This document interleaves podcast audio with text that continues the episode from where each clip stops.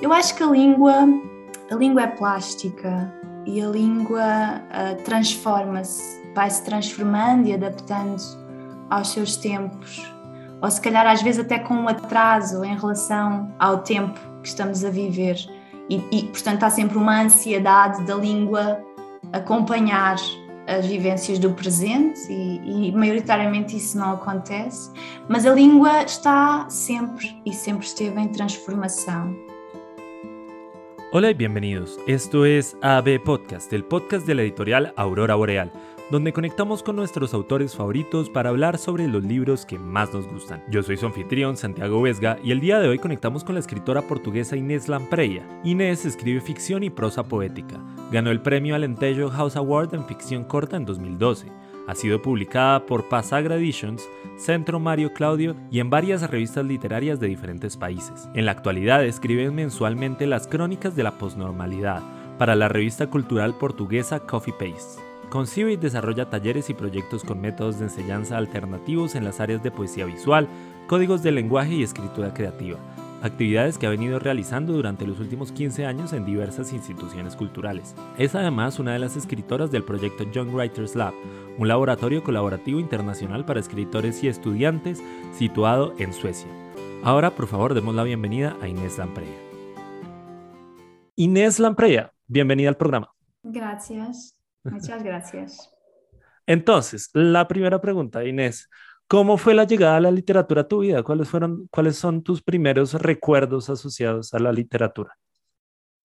Ah, então, uh, quando eu tinha 12 anos, a minha mãe ofereceu uma máquina de escrever porque eu lhe pedi. Então, eu penso que, que a literatura não é necessariamente, não começa necessariamente com a escrita, eu acho que a minha infância foi muito recheada de, de um imaginário muito forte e criativo, e portanto eu acho que já escrevia antes de escrever. Um, mas pronto, depois aprendi a escrever e, e, foi muito claro que queria escrever histórias, então uh, esse, esse marco das, da máquina de escrever uh, aos 12 anos é, é significativo porque é, é uma espécie de assunção comigo mesma de que aquilo era mesmo importante para mim.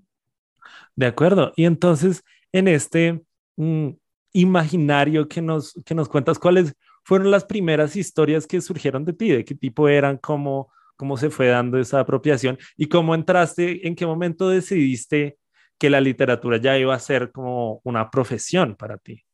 Ah, Bom, essas histórias, eu acho que eu, eu cresci num ambiente uh, mais rural e eu lembro-me que passava tardes inteiras um, a observar bichos e animais e a um, inventar histórias para eles e ações uh, que eles iam ter nas suas vidas Uh, portanto, esse tipo de imaginário tinha a ver muito com o real e com, e com a minha relação com o real observável, não é?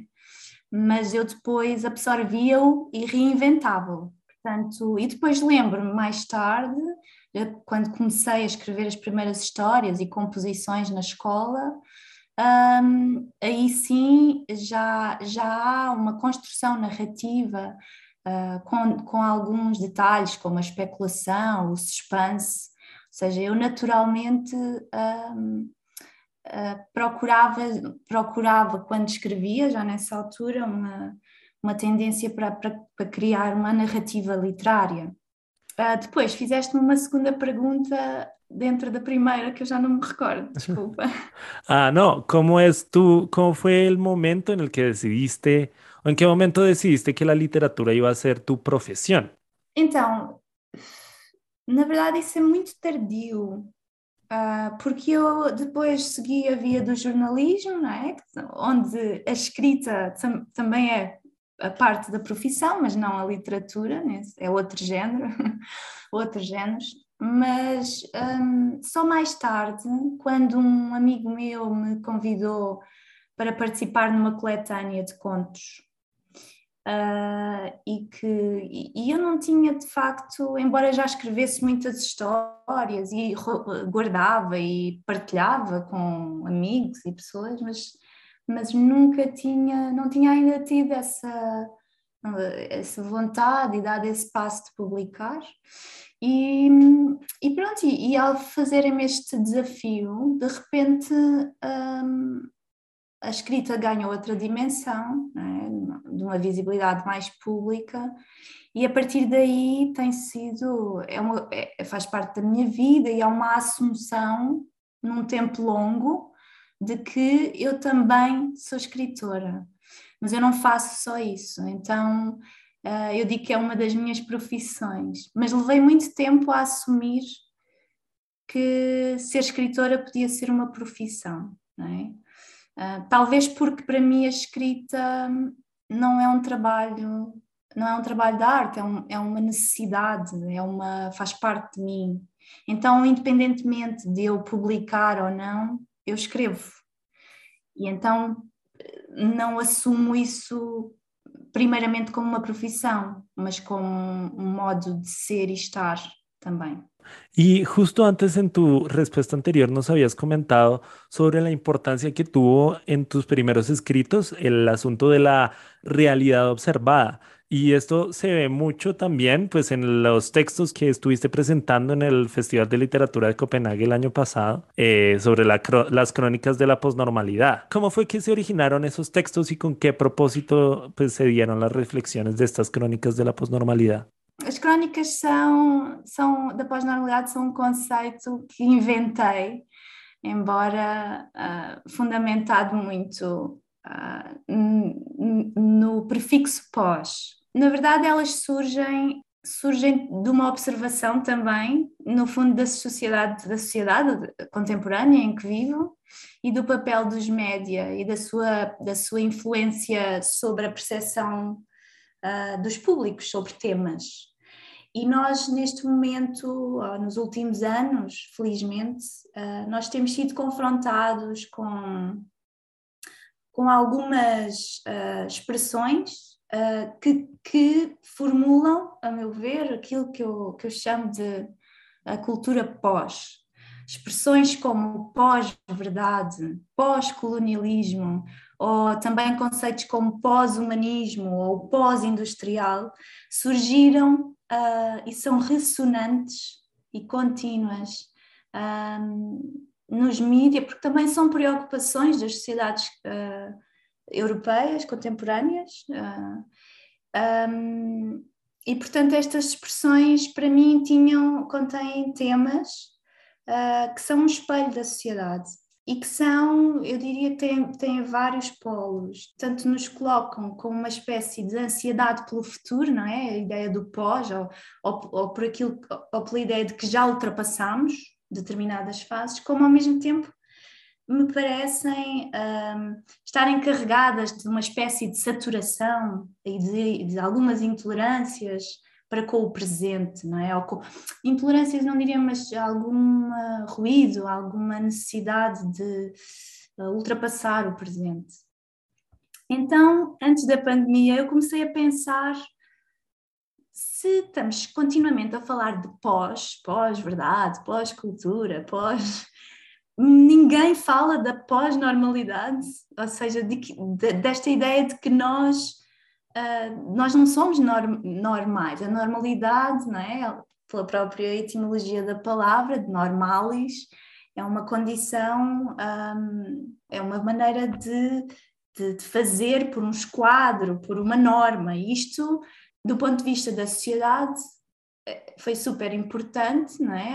Haver a norma de modos de vida, etc. Mas do ponto de vista individual, não, nós somos natureza, os seres humanos são natureza. E por isso somos feitos de um caos e de transformação e de uh, mudança contínua. E portanto ser normal é uma coisa anormal, não sei se me faço entender. Então, com estas ideias todas, um, eu comecei a formular o que era interessante era escrever sobre crónica, sobre a pós-normalidade, que é quando nós já assumimos que não há normalidade na sociedade. Mas entretanto veio a pandemia e eu de repente fiquei uh, surpresa porque uau, eu andei a pensar no conceito de pós-normalidade durante um ano e meio e de repente acontece uma pandemia no mundo inteiro e começam a falar de normalidade e de uh, novas normalidades e a não normalidade de repente estava na agenda mediática. Então eu achei, e também porque estávamos em pandemia e, e eu achei que devia escrever e aproveitar esse tempo também para escrever, comecei a escrever as crónicas e elas uh, são muito diferentes, são muito experimentais e são crónicas ficcionadas, ou seja, eu não escrevo a crónica típica, o género literário crónica, elas são muito entre a crónica e a ficção e a narrativa ficcionada. Ok, de acuerdo, porque veo cómo la forma en cómo nos explicas estas crónicas a partir de esa, de esa relación entre la crónica y la ficción, veo también un poco como, es que estoy pensando también en, en el resto de tu trabajo y cómo el resto de tu trabajo también cae un poco en la dificultad de la, pues del género. No es muy fácil ubicar otros trabajos también, los recursos de la educación, pues de, de, educación que tú practicas, no son fáciles de, pues de definir como tal, ¿no es cierto? ¿Qué nos puedes contar sobre para, pasar un poco a la parte, pues, mm, perdón, para pasar un poco a preguntarte sobre los recursos que usas a la hora de educar mediante el arte. ¿Cuándo fue que empezó este, esta, pues este proyecto de educación en tu, en tu vida? Ah, então, um, eu comecei a dar workshops uh, de escrita criativa uh, quando tinha 20 anos e no, na Fundação uh, Carlos Gulbenkian, no Centro de Arte Infantil.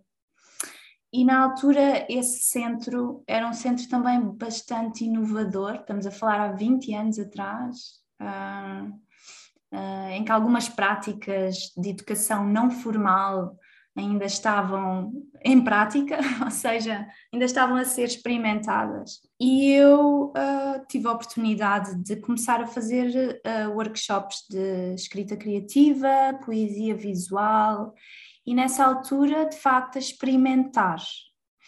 Uh, e o lado da experimentação eu acho que é uma constante no meu trabalho de escrita, por, por uma necessidade quase ontológica. Eu preciso de sair dos meus, das minhas zonas de conforto. Então, do ponto de vista dos uh, ateliês e dos uh, workshops de escrita criativa, tive a oportunidade de experimentar e de testar metodologias pedagógicas com muita literatura, apoiada por muita literatura e, e a conceber metodologias mesmo, porque nessa altura, na Fundação Carlos Gulbenkian, nós tínhamos que apresentar uh, uma metodologia de trabalho, ou seja, tínhamos que fundamentar a forma como íamos desenvolver determinadas práticas não formais, e isso um, foi-me permitindo testar e testar coisas às vezes que passam muito um, por não tanto pelo papel, ou seja, por escrever no papel. Há, muitas, há, há, muitos workshops que eu começo, na verdade, pela ocupação de espaço, com o corpo, um, por observação, uh, e, e, não imediatamente para o papel. Isso também tem, tem a ver e relaciona-se com com outras uh, coisas que fui fazendo ao longo da vida, nomeadamente tive aulas de dança durante muitos anos, dança contemporânea, uh, e vou, fui absorvendo outras uh, práticas artísticas, até porque trabalho na área cultural, não é?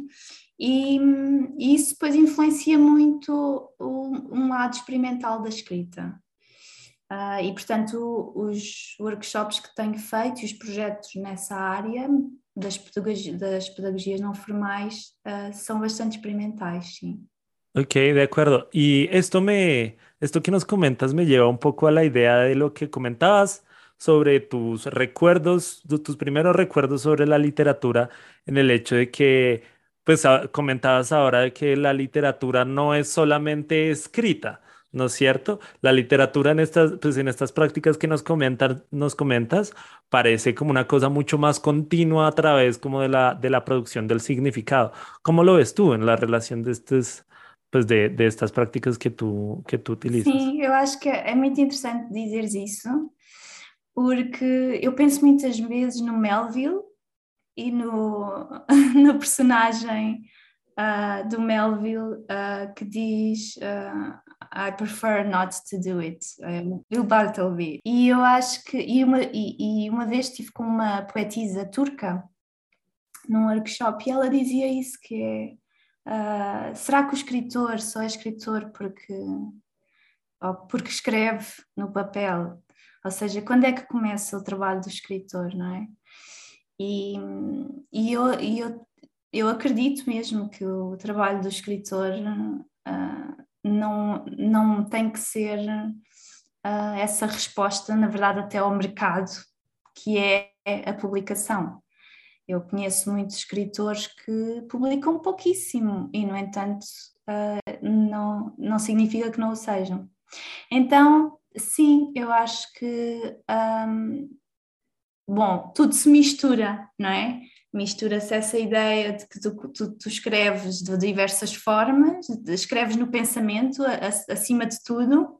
Para mim, pensar Uh, a escrita começa no pensamento, na vivência, nas emoções, e depois espraia-se nessa, nessa técnica, é? porque, para, porque é uma técnica escrever de uma determinada forma e pode ser mais ou menos experimental, mas, mas tu utilizas ferramentas. É? Mm.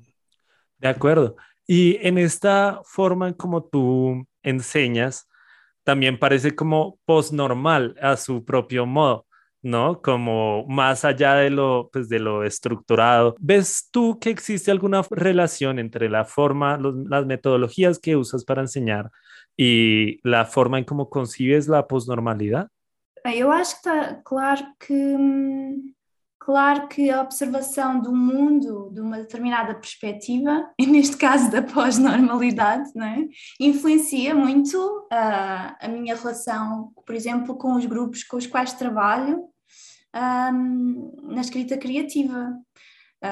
Um, se calhar, e, e, eu neste momento estou a desenvolver um projeto que é mais nas área, na área das artes visuais, mas que obviamente passa pela escrita, com um grupo um, na Suécia, uh, em Tranås, e dentro de um projeto que é o Legacy Project, e, para, uh, e, e em que um, temos que partir da ideia e da experiência da multiculturalidade e do bilingualismo. E, por exemplo, para mim, observar estes dois conceitos, logo à partida, se eu tenho um, referências, não é? Ah, como as que desenvolvo as crónicas da pós-normalidade, a minha a abertura ou a minha os, os exercícios e a forma como eu interajo com o grupo uh, do Legacy Project está muito influenciado com esta visão de uma sociedade uh, pós-normal. um, e, so, e se calhar, como é que eu posso explicar isto? Uh, se calhar, em vez de fazer exercícios de escrita que são mais ou menos uh, formais e normais no desenvolvimento de workshops de escrita criativa, eu proponho, um, por exemplo, observarmos objetos e trabalharmos a partir deles. Ou seja, eu acho que sim, eu acho que a resposta na verdade é sim, eu acho que, tá, que que a minha maneira de ver o mundo, obviamente, que influencia os workshops que faço. Ah, hace, hace un poco mencionaste también la importancia del cuerpo en todo, en los procedimientos con los que tú enseñas. ¿Nos puedes ampliar un poco sobre esa idea, sobre la relación que se establece entre la literatura y el cuerpo y el significado en, en estos talleres? Então, o corpo é linguagem também, não é? Nós utilizamos muito a palavra, mas na verdade há uma linguagem do corpo, há uma linguagem comunicativa com o outro. E portanto, às vezes podemos começar a comunicar, mas também a escrever com o mesmo. E, e, o facto de ter tido aulas de dança e ter, no, no fundo, uh, ter saído de uma certa de uma certa uh, forma de andar e de mover, porque nós absorvemos uh, modos é, de movimentação do corpo que se relacionam com as culturas onde vivemos, não é? E a dança permite extravasar, pôr o movimento em causa, redescobrir o corpo. E, portanto, também faz emergir esse lado da linguagem do corpo que muitas vezes fica em segundo plano, porque nós utilizamos não é, apenas esta a fala, caras, para comunicar. Então, eu acho que o, o corpo nos ateliês de escrita uh, é muito importante para desbloquear, para um, fazer emergir emoções, para, para que as pessoas possam comunicar entre elas de outras formas, porque depois a palavra torna-se uma extensão do corpo e não o contrário. Eu acho que ter essa, uh, ter essa atenção de que para além das nossas cabeças e da possibilidade da palavra, nós estamos ali com o corpo, é muito importante. Nos podríamos aprovechar y nos cuentas, por favor, un poco del trabajo que estuviste haciendo en colaboración con este artista sueco que me comentabas justo antes de, de empezar a grabar? Sim, sim, claro. Uh, durante a pandemia, por acaso foi um projeto que surgiu da pandemia, e isso é interessante também. Uh, durante a pandemia, um, eu uh, comecei a ver que o Fuji Hoffman, que é um coreógrafo e artista sueco, com quem eu já fiz workshops de dança e poesia, fizemos juntos, desenvolvemos para um grupo de pessoas juntos. Um, e o Fuji, durante a pandemia, como parou de dançar e de, e de criar uh, os seus trabalhos, começou a publicar umas imagens e, e colagens de imagens no seu no Instagram que ele chamou Cyborg Van Telos. E eu e o Fuji, desde que nos conhecemos, desde 2015, sempre partilhámos um, um gosto particular por, uh, pela literatura distópica, uh, pelos romances distópicos, etc. Então, eu comecei a ver as imagens que ele estava a publicar durante a pandemia e eu gostei muito do ambiente e da. Um, o ambiente era meio uh, cyborg, meio futurista, mas ao mesmo tempo um pouco folk. Então era uma mistura assim muito interessante e em que ele colocava o seu próprio corpo e o, uh, e o transformava, tornava, metia um olho de vidro, ou seja, transformava no, ele próprio num cyborg. Então eu comecei a ver essas imagens e pensei que seria interessante colaborarmos, porque eu gosto muito de trabalhar com outras pessoas, gosto muito de colaborações, e propus e disse que gostava de escrever a partir dessas imagens. Então ele enviou-me todas as suas colagens e imagens e eu organizei-as por temas e comecei a escrever e mais uma vez aí sim de facto os textos são muito uh, muito diferentes. Tanto, portanto podemos ter uma conversa entre dois cyborgs em 2150 no ano 2150 como podemos ter uma equação matemática de como criar uma emoção. Um, mas lá está, eu gosto de imaginar as consequências uh, do ponto de vista das relações humanas uh, no mundo cyborg e também na, naquilo que será uma sociedade com essa com, com essa vivência, com a vivência de corpos que já não são totalmente humanos ou só humanos. É? E então, então nós neste momento, isto irá resultar num livro, uh, mas neste momento fizemos uma instalação à qual chamamos Fill in the Form How to be a Cyborg, e a ideia é que as pessoas que vão assistir à instalação realmente preencham um formulário. um, mas pronto, é um, é um work in progress que decidimos fazer porque, porque nos convidaram para apresentar num festival e porque é isso, estamos ainda muito a explorar não só a colaboração entre nós dois, mas também uh, um, um objeto final que será um livro e não sabemos muito bem que formato de livro. Um, mas é isso. Ok, de acuerdo. Te puedo preguntar, ¿cómo cambia la escritura en este futuro cyborg, ya que hemos hablado de todos los métodos y procesos de la escritura? Isso é muito interessante, Santiago, porque é uma questão que me tem, que me tem ocupado bastante tempo, porque eu reflito um, sobre a rarefação da escrita. Uh, muitas vezes penso, será que uma determinada dimensão da literatura irá persistir a tempos como os nossos agora, em que as pessoas comunicam maioritariamente com copies do Twitter ou do Facebook ou do Instagram? Qual é o espaço da escrita no futuro, não é? Uh, então isso, isso também é um tema subjacente. Um, eu, uma crónica, uma das crónicas da pós-normalidade é exatamente sobre isso, sobre a rarefação dos escritores, em que eu imagino que no futuro o escritor, no sentido, o escritor que, que escreve textos longos, irá desaparecer mas, mas, mas continuo a refletir sobre o assunto e gostava de imaginar uma outra perspectiva, se calhar um pouco mais otimista uh, para o futuro.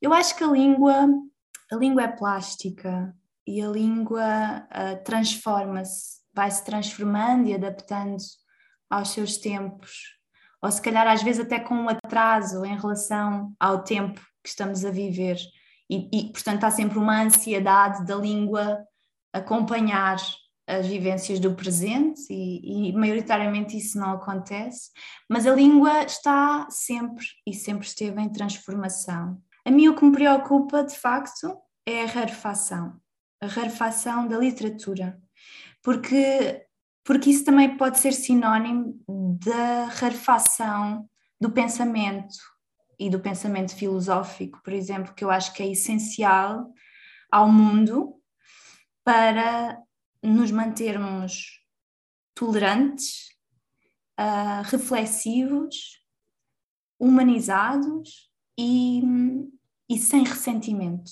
De acuerdo, Inés, ha sido una conversación muy interesante. Antes de cerrar, eh, algo podrías compartirle a la audiencia dónde puede encontrar tus textos, dónde más te pueden leer, etcétera. Sim, um, então há um site que é ineslambreia.com. Inés, muchísimas gracias. Realmente me, me ha interesado mucho la forma en cómo hablas sobre, pues sobre la, esta forma en cómo podemos llegar a repensarnos los propios ejercicios de la escritura. Realmente me parece muy interesante y, y recomiendo mucho a los lectores que vayan a leer todo lo que puedan a, la página de Inés porque realmente es una, es una escritora muy interesante y ojalá también tener la oportunidad de colaborar juntos en, en un proyecto en el futuro, Inés. ¿Algún comentario final? Não, agradeço imenso a disponibilidade e o interesse também. E, e, é isso, eu espero que possamos eh, colaborar no futuro. Tenho muita vontade, sim. Um abraço, Inês. Um abraço, beijinho. Eso es todo por ahora. Muchas gracias a Inés por estar aquí.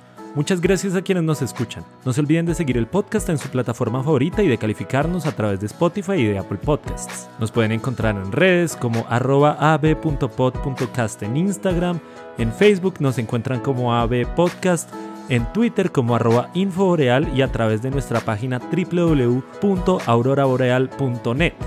Por supuesto, les habló Santiago Vesga y esto es AB Podcast, para los amantes del español.